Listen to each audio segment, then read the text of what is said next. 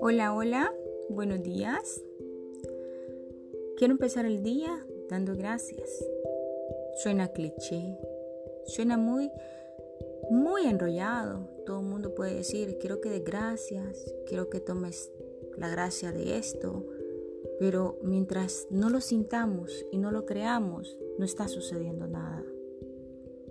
Quiero decirles que un pensamiento positivo, en agradecimiento, en gratitud, desde adentro, creándolo para nosotros mismos, agradeciendo al universo amorosamente por todo lo que nos regala. Yo sé que son días desalentadores, desesperanza, sé que hay días frustrantes, puede ser hoy uno de esos. Puede ser un día de los que yo me puedo levantar súper alegre, súper contento, súper feliz. Pero de repente se viene un pensamiento. Uno de esos que atrofia nuestro sistema cognitivo y que deja huellas y que marca y que estamos sintiendo como esta cosa tan mínima, una palabra que recordé, un recuerdo que se me vino a la mente y ya pensé puede destruirme. Les comento que el pensamiento no solo ha creado todo el ambiente que rodea al hombre, es una de las estructuras sociales que priva nuestro momento actual, las maneras y las costumbres, y el vasto acervo artístico y cultural como igual las formas rituales en que hacemos homenaje a nuestro Creador, llamadas religiones, sino que continuamente está creando y recreando a nosotros mismos. ¿Qué pasa cuando les digo esto? No está mal creer, no está mal sentir.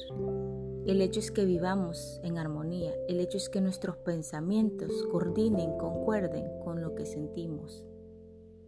Atrévete a sentir pero por un pensamiento positivo. Crea un pensamiento positivo y asertivo que te valore, que diga, este pensamiento de hoy me ha dado la motivación del día y no voy a dejar que otros me abrumen. Quiero enseñarte cómo podemos hacerlo. Toma aire, siete veces respira profundamente. Respira hasta que sientas el aire entrar a tus pulmones de esas siete veces, inhalas y exhalas. Desconéctate un momento de todo lo que te rodea o todo lo que tienes que hacer, tu agenda del día. Y solo mantén pensamiento positivo. Uno que te recuerde alegría, uno que te recuerde esa meta, uno que te recuerde el estímulo o el motivo por el cual hoy amaneces, hoy dices yo puedo, yo podré. Cuando hagas ese ejercicio, te sientas y agradeces. Y di, por este pensamiento voy a cumplir. Este es mi día.